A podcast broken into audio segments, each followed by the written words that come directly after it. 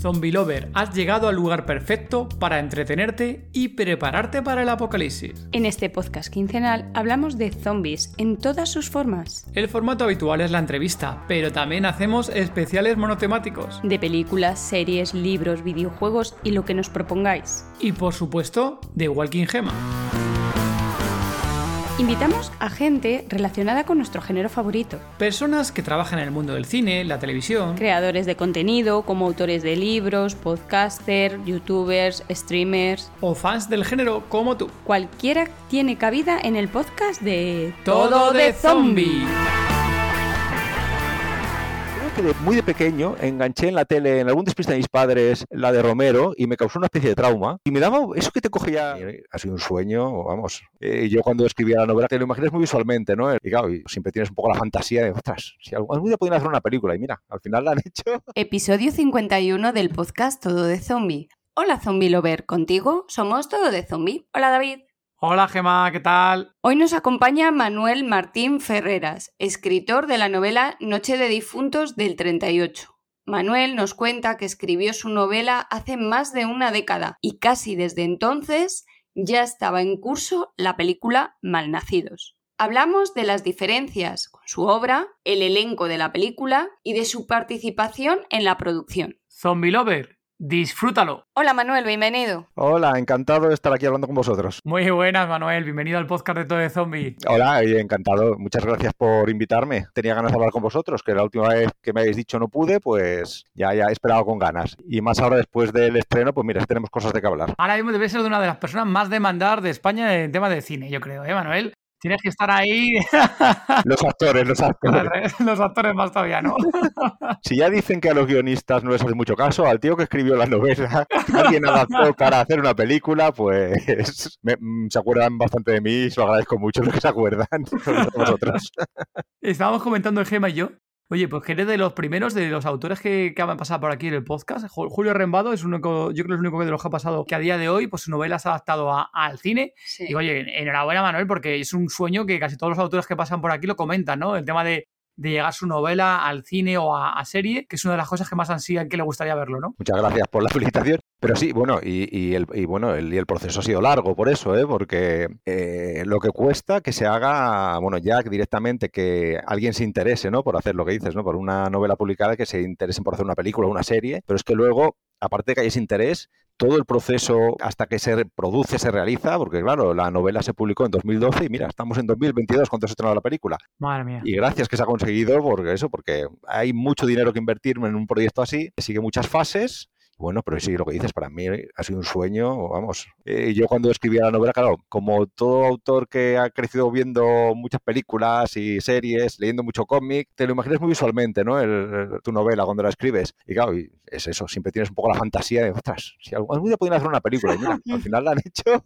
Qué bien. Manuel, más o menos, cuánto, desde, desde, qué año llevas detrás del tema de la película? ¿Vas negociando contigo, preparando la, preproducción y todo el rollo de la película? Más o menos, ¿cuánto tiempo se han tirado? Pues, pues se saber, ¿eh? Más o menos, ¿cuánto tiempo en total? Prácticamente 10 años, porque es que fue salir la novela y al poco contactó conmigo Alberto de Toro, uno de los dos directores, que me dijo, y no, es que, es que cuando la vimos anunciada antes de que saliera ya nos llamó la atención. Fíjate. Que él le encajaba mucho con el tema Zombies Guerra Civil, le llamó mucho la atención. Alberto de Toro es su primera película como director, pero ha sido montador de un montón de proyectos, incluidas, me parece que prácticamente, no sé, creo que todas las películas del otro director de Javier Ruiz Caldera. Sí y bueno, se conocen desde los tiempos de la SCAC, de la Escuela esta de Cine aquí de Barcelona, y bueno, querían un proyecto para dirigir juntos, entonces mi novela, pues bueno, les, la, ya te digo, en cuanto salió, la compraron, se la leyeron, les pareció que había una película, contactaron conmigo, ahora digo, no, yo perfectamente, esto, a mí, yo encantadísimo, ¿no? De que quería ser una película, y empezaron a moverlo, y ya entonces, ya te digo, en, eso es, la novela salió en abril de 2012, pues esto, yo me acuerdo que me invitaron a promocionarla al primer festival Celsius, que fue ese verano,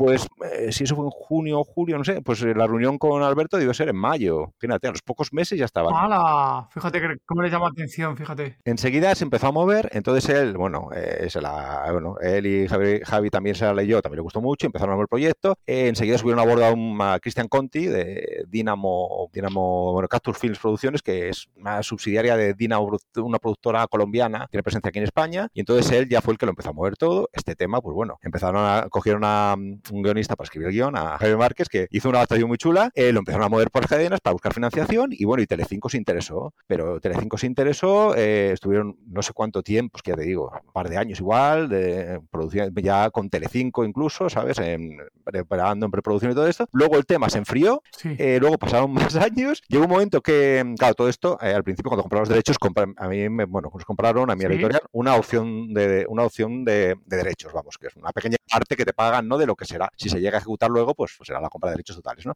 Entonces, fíjate, se ha pasado tiempo que la opción esta ya caducaba y yo ya, bueno, llevaba tiempo ya sin saber de nada y digo, esto ya Está muerto ya, tú lo veas que ya no, que no salió adelante ya. Exactamente, esto es lo que comentábamos, ¿no? De lo difícil que es que salga, ¿no? Una... Pues entonces nada, eh, escribí un mail, creo, a Alberto, y le pregunté, oye, esto mira, es que caducan ahora, supongo que. Ah, pues mira, no, justo ahora se ha reactivado el interés. Y justo como era cuando caducaba, negociaron una renovación de los derechos y bueno, volvieron a relanzar el proyecto. Y luego, claro, la película se empezó a rodar en 2019, que a mí me invitaron a una, uno de los últimos días de rodaje ahí en junio, que era. Luego todo el proceso de postproducción de un año, ¿no? Iba a estrenarse en septiembre de 2020, pero claro, se tuvo que posponer, ¿no? Entonces, bueno, por lo menos eso sirvió para que se hiciera un preestreno en octubre de 2020 en el Festival de Sitges. Imagínate, ahí todos los frikis, ellos que son dos frikis, yo que soy un friki aquí, todos en Sitges, presentando una película de zombies, pues vamos, y lo que te digo, ya septiembre de 2020 que nos hemos puesto y, se ha acabado estrenando en marzo de 2022, después de eso, de otra, no sé si fue luego, la habían pasado enero, bueno, hubo un par de aplazamientos posteriores aún con la pandemia y ahora, mira, y ahora gracias porque ahora ha llegado los otros temas de guerras que hay por aquí. Eso, y dices, bueno, aquí ya lo sabes. Escribí hace poco em, para la reedición en Dolmen, que salía ahora, eh, salió estas semanas con una nueva portada que es la, portada de la película, sí. La, película, el cartel de la película. Y me dijeron, oye, nos escribimos, ponemos un texto sobre el proceso. Bueno, escribí un poco todo esto que os estoy contando, ¿no? O sea, y al final eso ponía algo así como, bueno, y era, eh, lo escribí en febrero, digo, ahora solo quedan tres semanas para que se estrene la película. Bueno, si no llega otra variante, no sé cuántos, o nos cae un meteorito, porque es que ya no sabes qué esperar, dos años están siendo una locura. Pero no, al final se ha, estrenado y perfectamente, ya la tenemos en cines. Joder, y nosotros la teníamos muchas ganas a, la película. Sí que es cierto, yo te lo digo, Manuel, ¿eh? Yo cuando, yo cuando supe el tema de la, de la película como tal, primero la película, o sea, yo escribí antes la película antes que, que, tu libro, la verdad, y cuando vi la película, y aquí, bueno, aquí te digo, y, sinceramente, dije, una película de guerra civil española, ¡buah! Otra película más de guerra civil. Luego ya vi que era zombie y dije, hostia, no está mal. Y luego ya sí que es cierto que ya cuando conocí que estaba basada en tu novela, dije, bueno, pues mira, seguramente ya basada en una novela de alguien que ha escrito una novela del género zombie, digo, entonces a lo mejor no está tan mal como ya me estaba pensando de, principio, sinceramente. Si es que hay mucha gente, bueno, a mi novela, a mí, conmigo con la novela ya me he pasado. La novela ahora me dicen que ha sido una novela de culto, o sea, entre nosotros, que, hasta ahora tampoco ha vendido demasiado. Cuando te dicen de culto viene por ahí. Pero bueno, yo es que, claro, cuando la sacaron Dolmen, pues Dolmen, con Dolmen te llevaba promociones, fue eso, lo que al Festival Celsius, unas presentaciones en Barcelona, otra en Madrid, y claro, ibas conociendo a otros autores también de la línea Z de Dolmen, y bueno, compartes presentaciones con ellos, ¿no? Entonces, claro, yo veía que la gente se acercaba a, ellos, que le firmaran tal, y a mí como que firmaban un poco. Y luego sí, hablando luego, lo típico, después de una presentación de estas, como bueno, somos todos bastante de estar por casa, nos vamos todos siempre y con los, y con los que venían las presentaciones nos íbamos a tomar algo. Entonces muchos me decían, claro, es que, ostras, a mí esto de que sea de la guerra civil me tira para atrás, ¿no?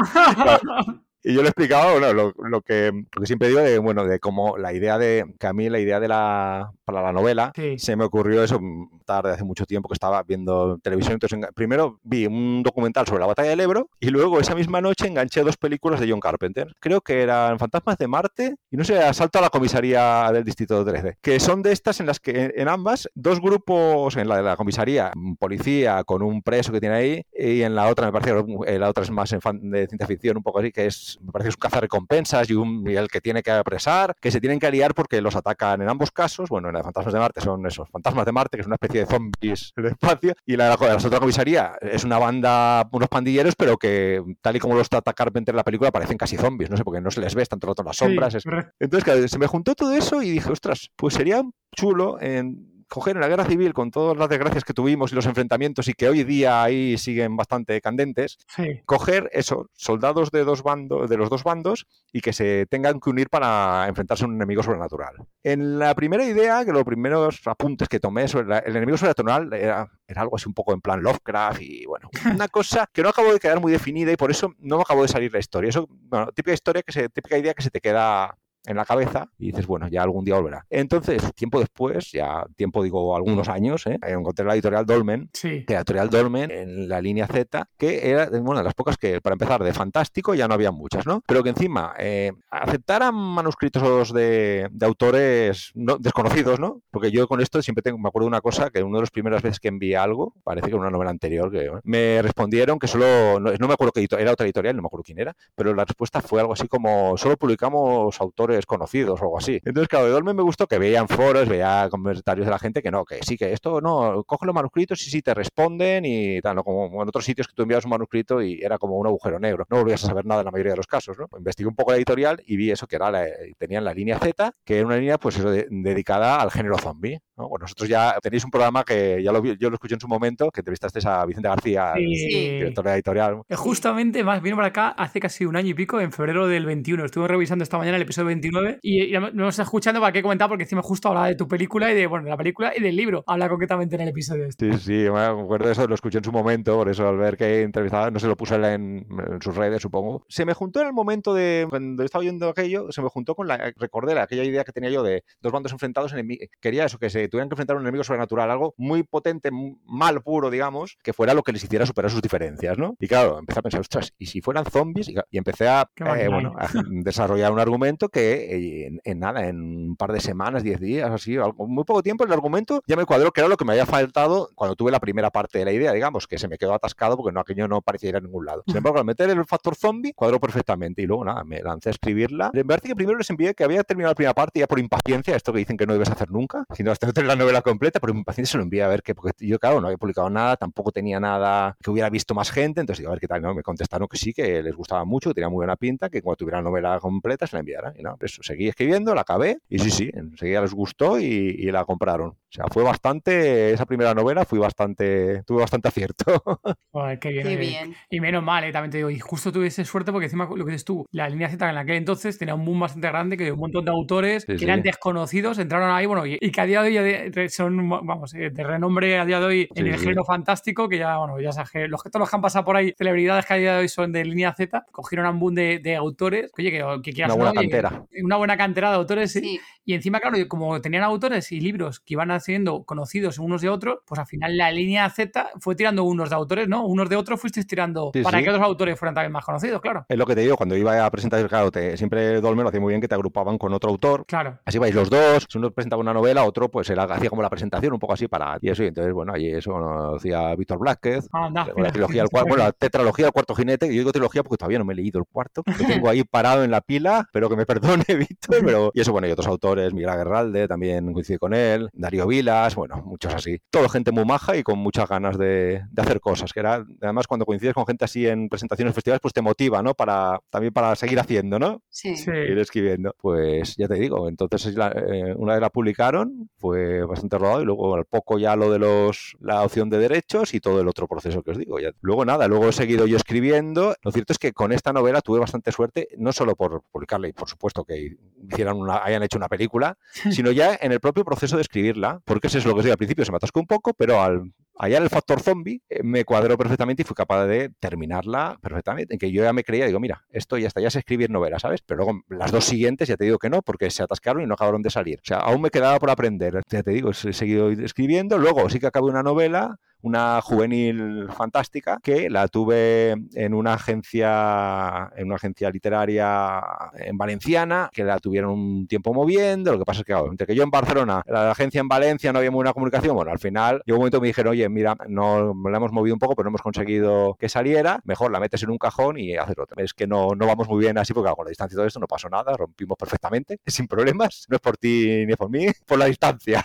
Y bueno la autopubliqué en Kindle para porque si no me atascaba, ¿sabes? En plan, para sigamos adelante. Y luego, pues, eh, seguí escribiendo y ahora es esto, lo que ahora acabé hace un año y pico, casi para allá dos años, una que es una novela policíaca ambientada en Barcelona en 1901, en plan, el Ujú. modernismo, una novela de aventuras, en plan, y los Sherlock Holmes y todas estas, que creo que me ha quedado bastante bien, bastante divertida. Como por aquel entonces, cuando la acabé, ya estaban, ya habían rodado, o estaban rodando, no sé deciros, Malnacidos, y ya había salido noticias de que, claro, se basaba en mi novela, ya conseguí hacer un poquito más de hueco y entonces la agencia de Silvia Bastos, aquí en Barcelona, una agencia bastante ya más potente, aceptó leer el manuscrito y enseguida me respondieron que les había gustado mucho, me firmé con ellos, la empezaron a mover y también enseguida Harper Collins Ibérica lo compró y lo que pasa es que, bueno, el negocio editorial, que entre que las cosas van lentas, pues claro, compran, tienen el catálogo preparado con un año, año y pico de antelación. Aportando de libros, claro. Exacto, y aparte del tema COVID, que también había frenado la salida de libros, se les había atascado la cola, entonces, bueno, en principio saldrá ahora la fecha que hay es para, para octubre de este año. Ah, bueno,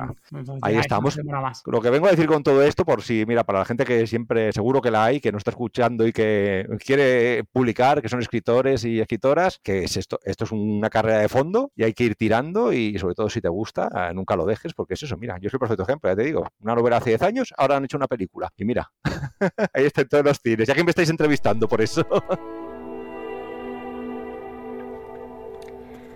Hola a todos, mi nombre es Ani Rodríguez y soy actriz. ¿Por qué The Walking Dead es la mejor serie del mundo? Recuerdo cuando apareció en antena. Ni siquiera tenía mucha fe en la serie, ya que de momento no había nada que, que pasado de cómic a televisión fuera digno de ver, la verdad. Y bueno, un día vi una escena tan famosa de, Rick disparando por primera vez en el episodio a la mujer que tenía medio cuerpo y que iban arrastrándose por el suelo. Y pensé, ¿por qué no? Vamos a verla. Le mencioné a mi madre, ya que ella también es bastante fan del género zombie, y nos pusimos a verla, las dos, el primer episodio. Recuerdo que por ese tiempo había máximo dos episodios en antena. Y bueno, fue amor a primera vista. Empezó el capítulo y, y la verdad nos enganchemos. Y de ahí surgió un ritual, el ritual junto a mi madre, la serie que nos unió más a madre y a hija. Cada lunes era pizza y The Walking Dead. La emoción de ponerse delante de la televisión y compartir esos momentos ver los personajes que eran los mejores. Y, ese día de la semana era muy deseado de que llegara. Desde entonces han sido 11 temporadas que, que siempre han sido juntas con Pizza y The Walking Dead. Era algo que, que nos unía. Por eso The Walking Dead para mí es la mejor serie del mundo.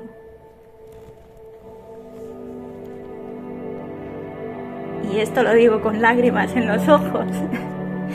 y me podéis escuchar llorando. Porque cuando mi madre ya no esté,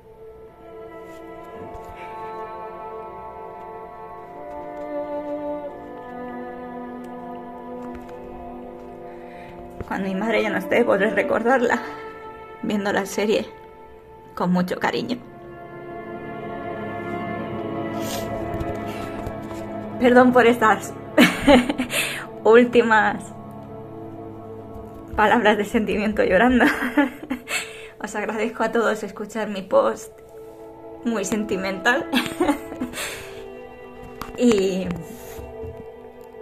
os espero en mis redes sociales tanto en TikTok como en Instagram. Soy Anicat Loran. Y sobre todo me gusta mucho el género de Corea, ya que me voy a vivir a Corea del Sur. Y espero veros pronto a todos. Un abrazo y buena semana. Nos habías comentado también que eres muy fan del género, ¿no? Género del terror, de películas y de libros que también, que es algo que has mamado, ¿no?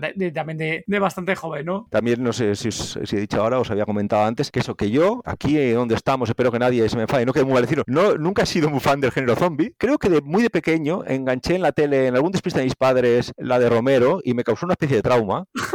es habitual, ¿eh? Es habitual eso. Porque eso que te coge ya, que bueno, de adolescente, así vas viendo cosas de terror de todo tipo y nada. Sin embargo, las de zombies como que me daban un mal cuerpo.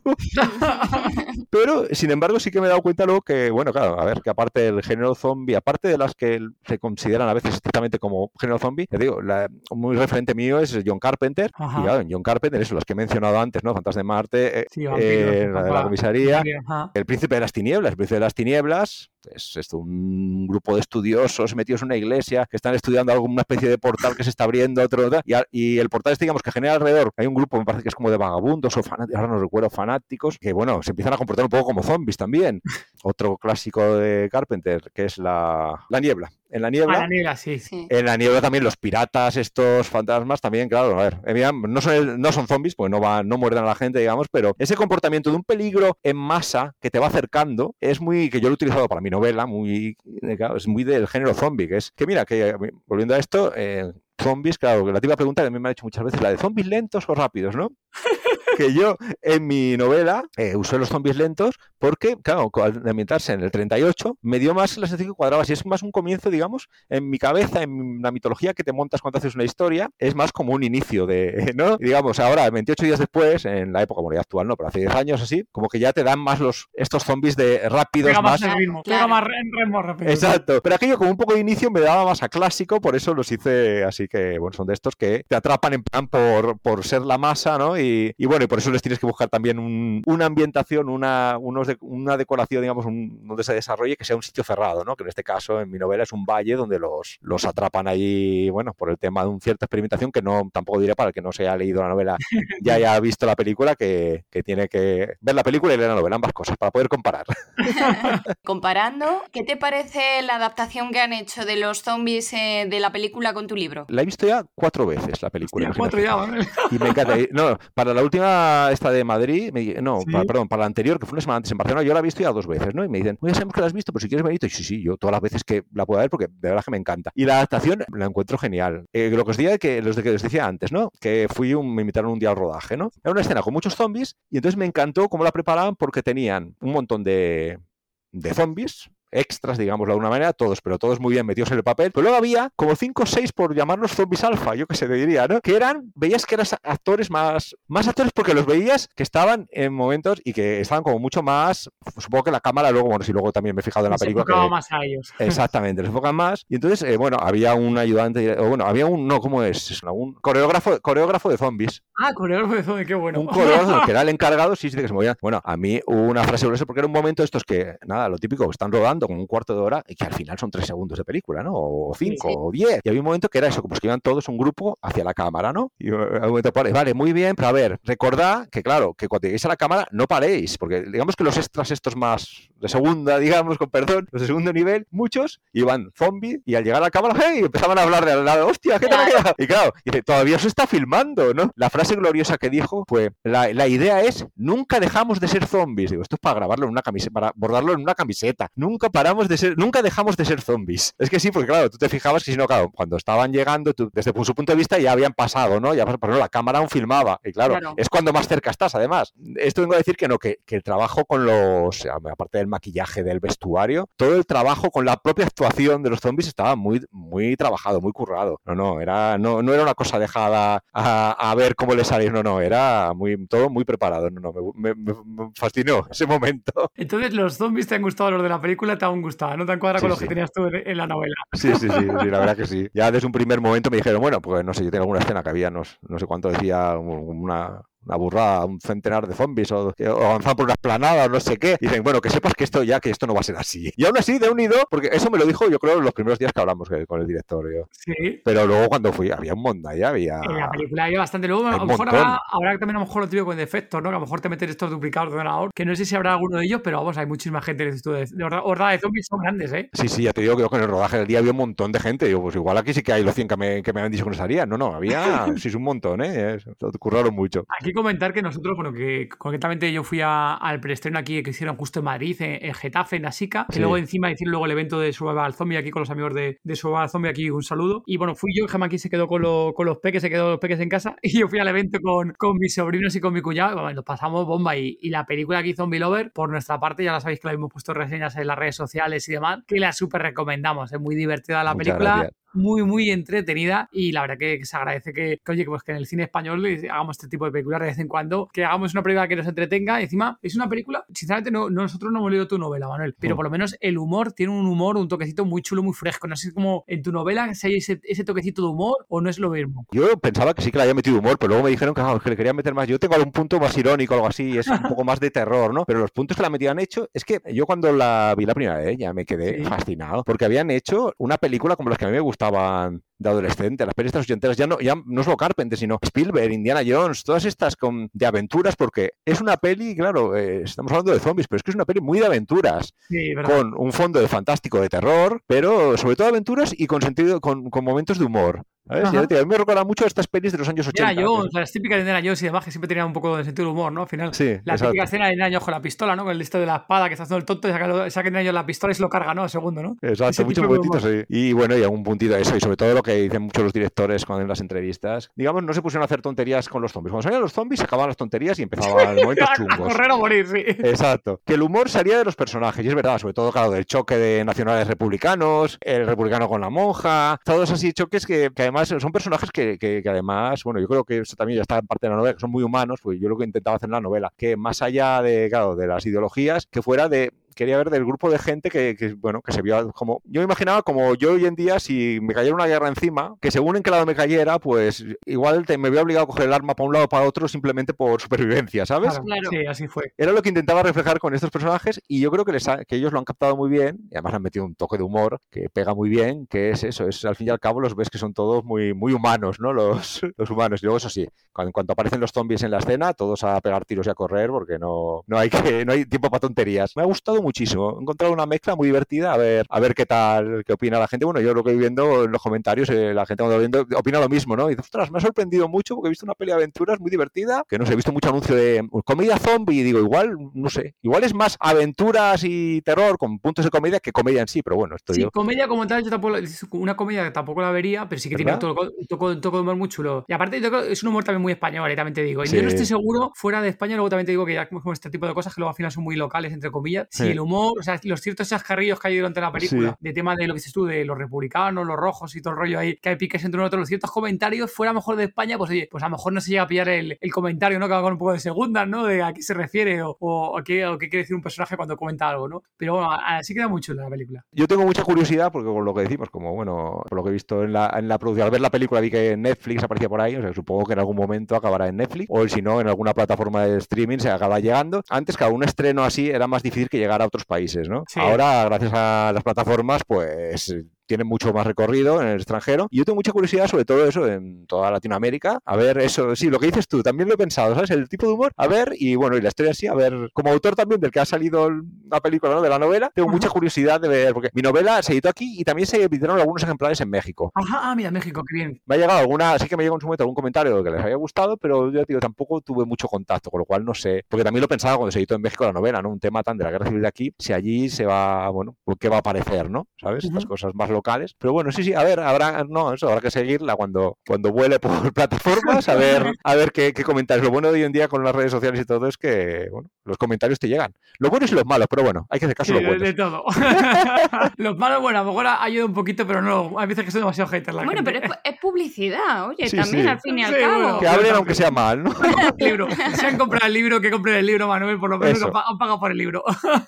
Exacto, y además con los libros digitales también ah, tienen acceso desde todas partes. O sea, mucho más sencillo el, acceso ahí a, la novela. Oye, una cosa, Manuel, ¿y el tema de meter eh, nazis en la película? Eso como eso, la película y en tu libro, ¿no? Porque tu libro también tenía nazis. Sí, sí, ¿Cómo fue ese tema de que dijiste, oye, aquí tengo que meter nazis sí o sí? Pues esto fue, pues mira, esto es una de las partes, digamos, a ver, ahora con comillas grandes, más realistas de la película. Porque claro, los nazis utilizaron la guerra civil española para, para ensayar, ensayar sus bombardeos sobre ciudades, como el caso de Guernica. Trajeron aquí mucho armamento que probaron porque ya estaba, ya tenían, bueno, eh, lo que digo, está, la historia se desarrolla del 38, la guerra fue, fue del 36 al 39, y en el 39 ya estaban invadiendo Polonia los nazis. O sea, fue un campo de pruebas para ellos. Entonces, claro, a mí también es otra parte de que se me ocurrió con el tema zombie, me vino enseguida cuando empecé a pensar, lo que os decía, ¿no? Al ver, ocurrirme que podía interesar a la editorial Dolmen, a la línea Z, empecé a pensar en zombies. Y digo, vale, entonces, ¿qué esto qué hago? Algo que sea algo sobrenatural. Y digo, espérate, Teníamos a los nazis ahí. Los nazis, eso, con sus experimentaciones. Claro, me dio perfecto, me, entró, me cuadró perfecto, claro, que pudieran haber utilizado en la Guerra Civil Española, pues como un campo de experimentación también para algo tan truculento como sería un virus zombie. Y lo bueno, y entonces me empecé a, investigar sobre la Guerra Civil, más en concreto sobre lo que os había dicho, como lo que me inició la idea fue también con la batalla del Ebro, pues empecé, bueno, había un par de libros en concreto, uno de Jorge Reverte, creo que era, y el otro no me acuerdo del otro autor, que eran exclusivamente hablando de la batalla del Ebro, ¿no? De historias. Y el del Jorge Reverte, lo estoy diciendo mal, me parece que era Reverte, era un libro que te narraba día a día, o sea, lo que había sucedido. Entonces, yo leyéndolo, llego a la fecha esta del, de la noche de difuntos del 38 y me encuentro una frase por ahí que era, que no sé qué, bueno, en la zona en la que ambiento, es que la serra de Pandulf, parece que era la que ambiento la novela, que ahora hace ya tantos tiempo que ahora me cuesta. Bueno, pues que en esa zona, esa noche no había habido actividad, no había bombardeos, se habían mantenido en otro lado. Claro, esto fue porque estaban haciendo ahí el experimento. Ya me lo, la ah. realidad me lo dio cuadrado todo, ¿sabes? Ah, qué bueno. Fíjate, oye, cómo, cómo llegaste ahí, Entonces ya te digo, claro, me vinieron, eh, además, que cogí ya la, la mística esta también sacada de Indiana Jones, sacada de cómics como Hellboy y tantas novelas, tanta serie B que he leído y he visto en mi vida de los experimentos zombies y la creencia de, bueno, la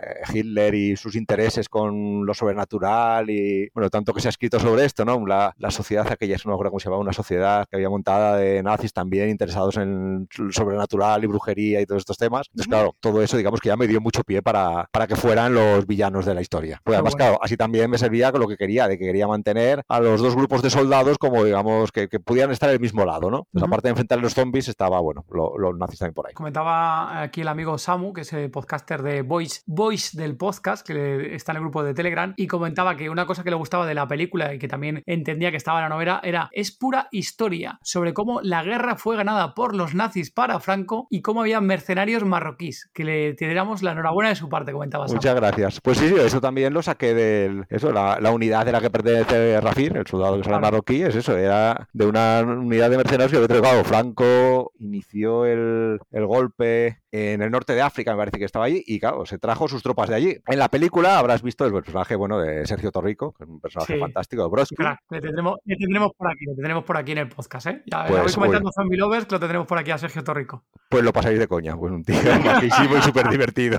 bueno, como el personaje lo habéis visto, en la novela el personaje era polaco, era no tiene tanto de recorrido, eh, se han currado un personaje en la película que, vamos, es una maravilla, que ya me gustaría a mí haberlo creado, pero bueno, es un brigadista polaco, que bueno, eso también está basando, bastante basado en, en, la realidad porque en ese momento eh, a muchos brigadistas ya los habían repatriado a casa, que se lo menciono en la, también en la novela, este es internacional, los que habían venido a luchar, pues gente de Inglaterra, norteamericanos, todos con la República, habían venido a luchar aquí y eh, la mayoría los habían repatriado y habían dejado a los de la República bastante tirados, pero en Polonia, como ya estaban en aquellos momentos, bueno, había un gobierno, si no recuerdo mal lo que leí en su momento, un gobierno bastante ya un poco títere de los nazis y entonces él eh, no podía volver a su país, digamos, y entonces había quedado ahí combatiendo con estos. Pero bueno, en la película lo cambian para los que hayan visto y, y hacen una maravilla el personaje que se, que se, inventan. Es de esos cambios que te dicen cuando hacen un cambio de la novela a la película, que dices, a mí me ha encantado. De los personajes y de los actores y actrices que hay, ¿cuál es el que más así te llama la atención? Ha dicho, hostia, no, sé, no esperaba que quedara también este papel con este personaje, con este actor. El casting, el casting es que ha sido perfecto. Yo ahora ya, claro, ya lo he visto cuatro veces, entonces ya te digo, me cuesta muchísimo pensar en las caras que les ponía antes. ¿Ah, sí? ¿Qué me dice Manuel Caro? Ya los veo todos, pero si te digo, el que sí que sé que desde el primer momento que vi una escena, esto, y además fue en el día que me invitaron al rodaje, que después de ver unas escenas, pues ahí tuve una máquina, es que no me acuerdo cómo se llamaba él, es que me decían, sí, te llevamos aquí al no sé qué, máquina, nombre raro que no sé, y te lo decían todo como si, yo, yo, yo esto no sé de qué me estés hablando. Era un, como un centro de, de grabación, digamos, eh, en el mismo rodaje, en el mismo escenario, donde tenían al lado pues una pantalla y, y, tenían todo lo que vino grabando las semanas anteriores. Entonces me enseñaron algunas escenas, sobre todo buscaban las que eran más clavadas de mi novela, ¿no? Y entonces la primera que me pusieron que vi al, Soldado de Cruz, a que lo interpreta el actor eh, Manel Junel, lo vi antes que me lo dijeran, digo, ese es de Cruz, ¿no? Y sí, sí, es, que lo, lo, clava, o sea, y, no, y luego todos, la verdad es que fantásticos, ¿eh? Incluso algún otro, hay otro personaje, la, es el personaje de la novia, el que, el que eh, junta como dos personajes de mi novela que no tenían nada que ver con ella. Ah, el de la novia, el de la novia del pueblo. Bueno, sin hacer mucho spoiler aquí, sin hacer mucho spoiler aquí los zombies, pues no la han visto todavía, pero bueno. La de la novia del pueblo. la novia del pueblo, exacto, que luego que tiene un papel, pues eso, que al principio en mi novela, en el prólogo, hay un soldado que le pasan una serie de cosas, que no voy a decir para lo que es la novela, y luego otro soldado distinto que aparece después. Entonces, claro, también es lo típico de cuando haces una película, pues claro, condensas, reduces el... Yo como novelista puedo meter los escenarios y los personajes que quiera. Porque, a ver, tampoco, a ver, tampoco es cuestión de agobiar, sobre todo con, con personajes de que puedas, pero claro, personajes secundarios y que te puedes permitir más libremente meterlos y quitarlos, ¿no? Pero claro, una película, oye, hay gente a la que hay que pagar y escenarios que hay que construir, entonces claro, todo se condensa más. Pero ya digo, en resumen de lo que me dices de los actores, todos, y que está genial, el, el aire es un poco Indiana Jones que tiene en algunos momentos es una pasada, Matacuras también la han clavado, es, el sargento, el Luis Callejo, brutal. Buenísimo, eh, me encantó el personaje del sargento, es muy, muy bueno. O sea, tanto Han como sargento, muy buenos personajes. y luego en Matacura, que nosotros Aura Garrido la conocemos hace un montón de años de diferentes personajes y demás que ha hecho, que en el Ministerio en Tiempo la, seguíamos, nos encantaba esta mujer que es, increíble cómo, cómo, actúa y el papel que tiene es la hostia. Yo estoy haciendo a ver cuando puedo verla con, con Gemma para que vea la película, pero vamos, lo que dices tú, hay cada personaje que, interpretan que está, vamos, de, 10, de 10 lo han hecho. Pues esos tres eh, sí que son de mi novela, ¿eh? esos Prácticamente todos, menos la monja y la chica, ya te digo, los demás salen. Eh, Broski un poco cambiado, pero los demás sí que son los de la novela y eso también es de estas cosas que vale, lo repito mucho porque me siento muy orgulloso ver ahí que dices, en la adaptación, cuando ves todos tus personajes, pero también eh, escenas, eso, escenas clavadas y diálogos clavados de la novela, y luego otras que son cambiadas, pero que mantienen el espíritu de la historia. Y dices, no, no, yo estoy contentísimo con la adaptación que han hecho. Ahí entiendo que dices tú que también como tanto Alberto como Javier, ¿no? Que es algo que llevan tantos años con ella detrás, que entiendo que seguro que con hay condiciones que Jaime, Jaime Marqués, ¿no? Y Conti y demás que comentabas, que han estado ahí con el guion y entiendo que, que, realmente han estado trabajando muchísimo el guion y dándole muchas vueltas a, cómo hacerlo, ¿no? Cómo adaptar realmente la novela. Que al final es una cosa súper importante, ¿no? Que muchas veces ya sabes que hacemos la adaptación de la novela al cine y llegas al cine y bueno, Gemma la pasado mil veces de libros que ha mm, leído y que dice, vaya puta mierda de que adaptación. me quedo con el libro. Se ha encargado el libro entero, ¿no? Que se ha encargado completamente. Si esto se nota, sí, eso es lo que dices, que lo han trabajado durante todos estos años, porque es eso, primero eso, Jaime Márquez y Cristian Conti, hicieron la primera versión, luego ya, yo eso, que yo no tenía nada que ver, ah, ya cogieron un guionista profesional y alguien alejado, de, digamos, de la, del material para hacer la adaptación, que ya hicieron muy bien para poder distanciar. Y luego, sí, más adelante sí que me invitaban a un par de reuniones de estas, así de desarrollo, que estaba yo ahí con toda aquella gente iba diciendo todo, sí, sí, me parece muy bien todo, porque ya me gustaba el guion como estáis haciendo. Y luego, pero bueno, eso sí, luego eh, los puntitos de humor y tal, y, y algunos mails así, y yo me pedían, oye, si quieres sugerir cualquier cosa, tú pon, tal, y yo les iba diciendo. Y yo, muy bueno, porque que hay un chiste que hay en medio de la película que, bueno, ya te lo digo luego si eso fuera de para no, no, me gusta hacer spoilers, ni de chistes ni de nada, pero hay un chiste que ese, cuando lo vi, digo, ey, ese es mío. Y decían, así, los directores no se acordaban. O sea, mío y no de la novela, digamos, de, después del, sí, sí, guion añadido. qué bueno. La tontería esta es porque te hace gracia, ostras, pues mira, que ha entrado también, pillé también el, la idea de lo que querían hacer, porque claro, al fin y al cabo la película es, es, de, claro, es de ellos, es, es su, su producto, su, su, trabajo, su obra, ¿no? Es de los dos directores, bueno, y todo su equipo, ¿no? Pero ellos son los que, los que se llevan todo el mérito porque lo tienen. es que eso yo, pero para haber podido colaborar en ese poquito ya, me ha encantado. Y Manuel, yo creo que como lo que estás comentando, realmente aquí para Zombie Lover que nos estén escuchando, una vez si alguien ha visto la película y no ha leído el libro, viendo los personajes con mucho más motivo para que vean el, lean el libro, ¿no? Porque ya para que vean las diferencias. Para que vean las diferencias, ¿no? Y también, oye, pues si vas pensando ya que, que Mickey Sparve y Aura Garrido son los personajes que están leyendo la novela, mucho mejor también al final, ¿no? Ya le ponerles a lo esa cara, ¿no? La cara directamente, que también a veces ayuda, ¿no? La novela. Sí, sí. Y eso sí, sobre todo, bueno, a mí si los que se que me, que me comenten, porque me encantaría ver. Bueno, eso, eh, ellos siempre dicen que mi novela es más terrorífica. Claro, yo, yo lo bueno es que cuando la empecé a escribir tampoco, yo pensaba, yo, claro, yo soy muy de fantástico y eso, pero claro, igual tampoco tan de terror, o al menos no me pensaba. Pero luego la gente se lee el, bueno, el inicio, el prólogo que hay al inicio, que es con otro personaje, y dicen, por esto, esto es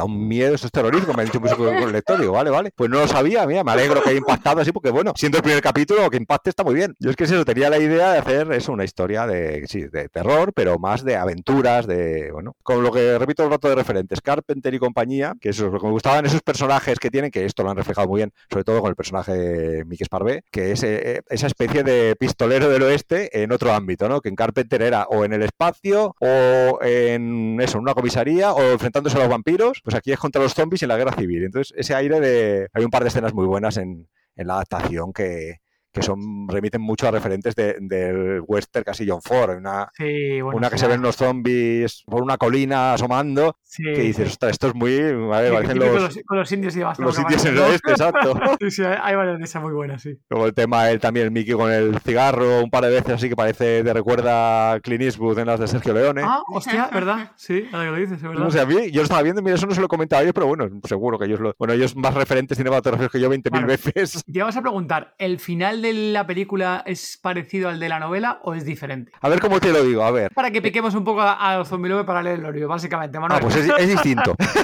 Léetelo, es distinto. Zombie Lover, esperamos que estés disfrutando del episodio tanto como nosotros en grabarlo. Recuerda que por ahora tenemos un grupo abierto y gratuito en Telegram, al cual puedes unirte y compartir tu afición por nuestro género con más Zombie Lover. Únete, busca todo de zombie en Telegram. Continuamos con el podcast.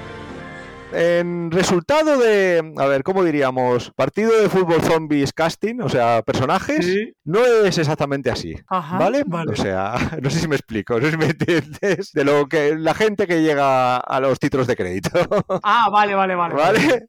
No es exactamente así. Entonces ya eso ya cambia. Pero luego también el, bueno, sí, la ambientación sí es bastante, no, no, ya te digo, se han sido muy fieles a- al espíritu de la novela. Es decir, digamos que la ambientación no es exactamente así porque, bueno, por cuestiones eso de, de bueno, cómo han ido desarrollando la película, ¿no? Y esto, esto mira, en las dos reuniones estas que te digo yo que asistí, era uno de los temas que tenían en el final, que además se lo oí otro día decir en una entrevista, que hasta el final, final del proyecto es que no tenían muy claro cómo lo iban a acabar Anda, más que nada, no, por, no como, digamos, sino mm, el sitio por las dificultades de, de rodaje, digamos. Que, así que hay, la ambientación es, digamos, es distinta. Bueno, y en la mía tiene después un epílogo, que eso sí que es, eso tendréis que leeroslo para saber de qué, Vale, de qué va.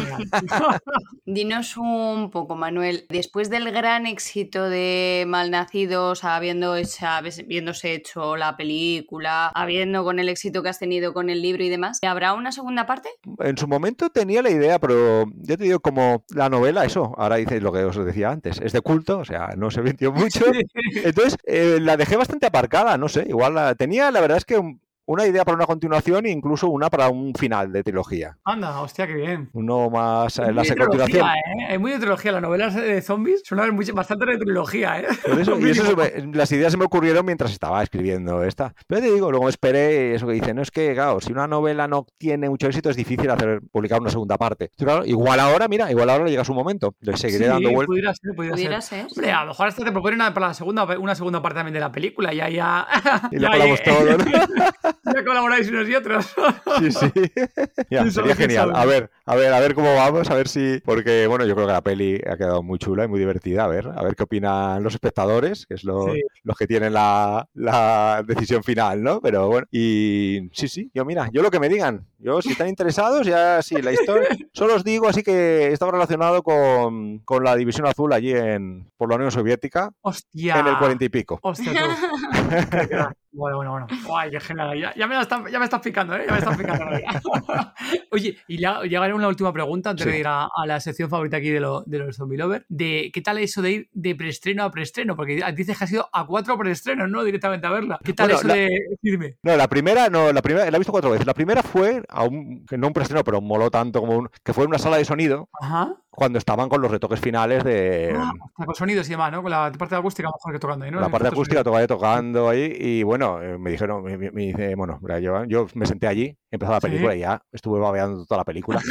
Al final me comentaban, oye, bueno, ahora cualquier cosa que no te guste es el momento de decirlo. Y dices, no, me encanta. No, pero bueno, tú, de verdad, ¿eh? Que no, tú- tú- los tíos majísimos, de verdad, es que es geniales. ¿no? Dice, no, no, es que me ha encantado. Dice, y bueno, y el sonido, habrás apreciado que, como aquí en esta sala teníamos un nivel de compresión. Y ¿Qué sonido? ¿De qué me estás hablando? Mis oídos no daban para- Pero sí, sí, por lo visto, bueno, total. Eso fue la primera. Luego, eso, como no se pudo estrenar en la fecha prevista, fuimos a Sitges y claro, imagina, Qué buena, antes, es una en pasada. Sitges es una pasada. Era en Sitges con COVID, con lo cual mucho menos aforo, sin marcha zombie, que habría molado mucho tener la marcha zombie Sí. allí aquel año, pero bueno, ya la había visto otros años. Y luego, eso, eh, a- la semana pasada, no, la anterior, hace dos semanas, un preestreno que aquí hicieron en Barcelona. También eso cuando me dijeron, oye, ya sabemos que la has visto dos veces, pues si quieres, yo, yo encantado por verla otra vez más. y, esta fue más así mm, en familia un poco, eh, me, por lo que me parece que era más para el equipo y familia del equipo y todo esto, estaba por lo que me pareció, eh, por las conversaciones. Y luego ya el preestreno, la primera en Madrid, que eso ya fue con la alfombra roja, que yo, mi mujer y yo por ahí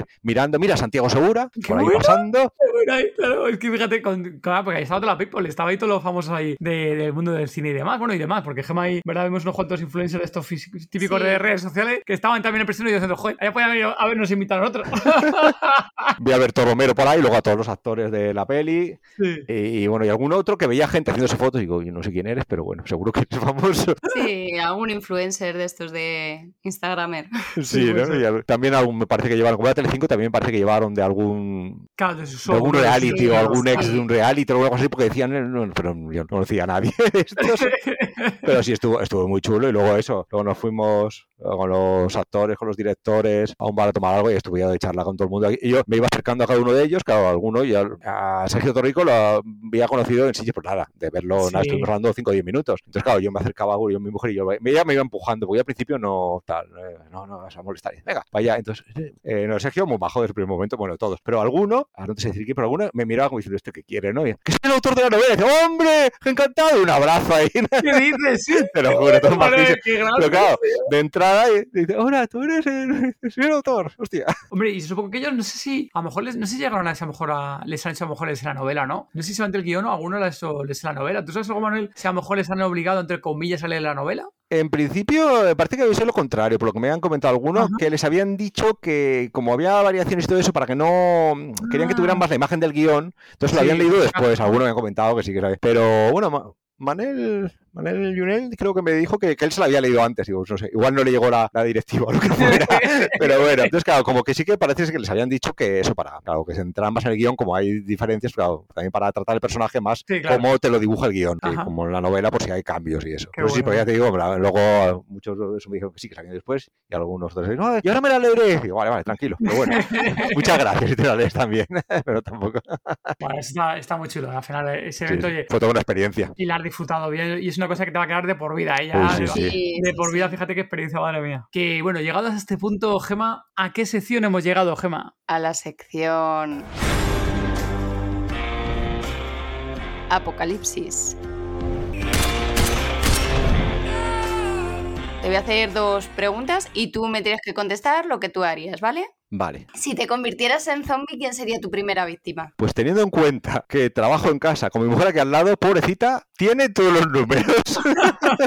Lo malo es que este, nos quedamos aquí los dos encerrados y ya te digo, porque nos pasamos aquí más tiempo, los dos informáticos aquí, o sea, lo siento por ella, pero iba a caer ella primero.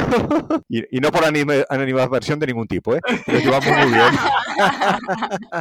Cuando llegue el apocalipsis zombie, que llegará, ¿qué tres cosas no te faltarían? Sin contar ni comida, ni bebida, ni personas. Uy, a ver, a ver, a ver, a ver. Habría que buscar una batería, una batería potente, porque, a ver, hay muchas pelis en DVD que aún tengo por ahí que, Para acabar de ver. Y ya, claro, o sea, a ver, seamos realistas, yo me conozco. Yo en un apocalipsis zombie iba a durar menos que un caramelo en la puerta de un cole. O sea, entonces, mejor me quedo en casa, la comida ya queda dejada. Vale, no, pues si tenía comida. Entonces, eso, una buena batería, un lector de DVD y, las pelis clásicas que tengo ahí a un DVD para ir viéndolas. Yo creo que serían las tres cosas. Mucho no sobreviviría, pero bueno, por lo menos entretenido estaría. Por lo menos acabarías una cuanta filmoteca, ¿no? La y revisaría alguna, ya, que tenemos tiempo, mientras dura la batería. Algún revisionado, alguna. es buen plan, buen plan ese, ¿eh? Luego alguna linterna para leer los cómics también, que siempre se pueden releer. Eso, cómics y novelas en papel, claro, porque ahora me he pasado mucho al digital, pero claro, ahí la batería no iba a dar para tanto. En fin. a lo mejor no, a lo mejor que Me parece que ya me he pasado con las cosas que pido.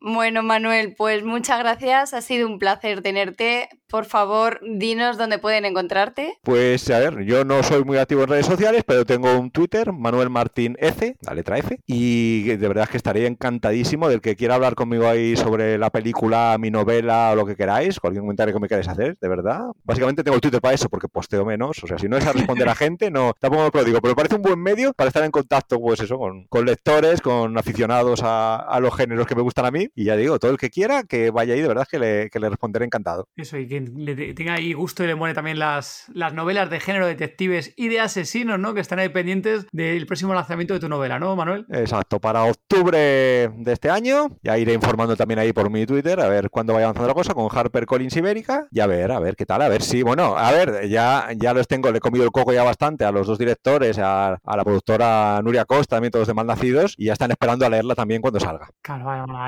Y la noche de difuntos, la noche de difuntos del 38, recordar Zombie Lover, ir a, a vuestro sitio de, de, prensa, a vuestro sitio de donde se compren libros y buscar ahí que está con la portada de Malnacidos y comprar la novela también de Manuel, ¿eh? No os olvidéis tampoco. Eso. Publicada por Dolmen, que no se nos olvide que son los que la han, la han editado y los que han hecho que esté ahí. Oye, Manuel, mil gracias por haberte pasado por aquí. Un placer haberte tenido. Un abrazo. Un, un placer hablar con vosotros, ¿verdad? Muchas gracias. Adiós. Venga. Disponéis de las notas del episodio en tododezombie.com y si queréis hablar con nosotros o el resto de zombie lovers, uniros al grupo de Telegram. Podéis encontrarnos como Todo de Zombie. Muchas gracias por habernos escuchado y gracias por vuestro apoyo en Patreon, vuestros comentarios en iVoox y por vuestras 5 estrellas en Apple Podcast.